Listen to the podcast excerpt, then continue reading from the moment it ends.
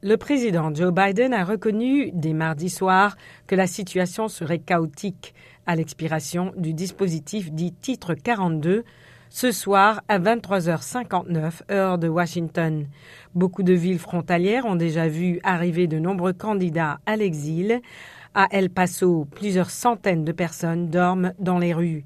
Le gouvernement a annoncé hier le déploiement de plus de 24 000 agents et plus de 1100 coordinateurs de la police, sans compter les 1500 soldats venus au renfort aux 2500 militaires déjà aux frontières.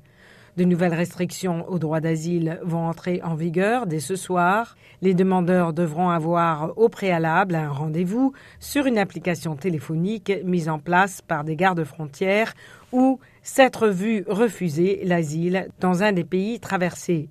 Sinon, leur demande sera rejetée et ils pourront faire l'objet d'une procédure d'expulsion accélérée.